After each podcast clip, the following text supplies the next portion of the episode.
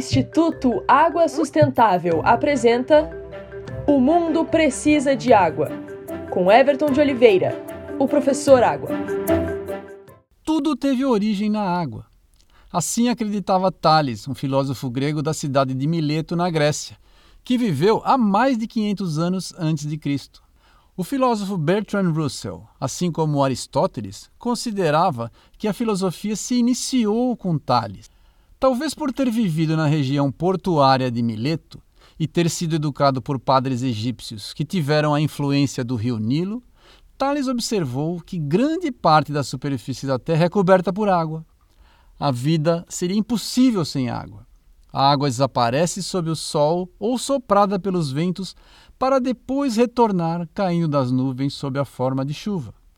A água vira gelo, que vira água novamente assim como a neve que cai do céu também vira água. Regiões populosas e férteis só o são pela presença de água.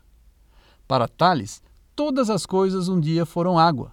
Todas as coisas ainda são água. Muitas formas, mas uma mesma substância.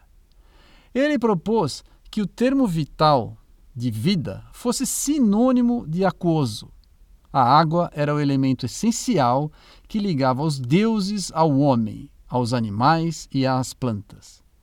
Como um sábio e estudioso, pensar a água como origem de tudo fazia parte da sua sede de saber.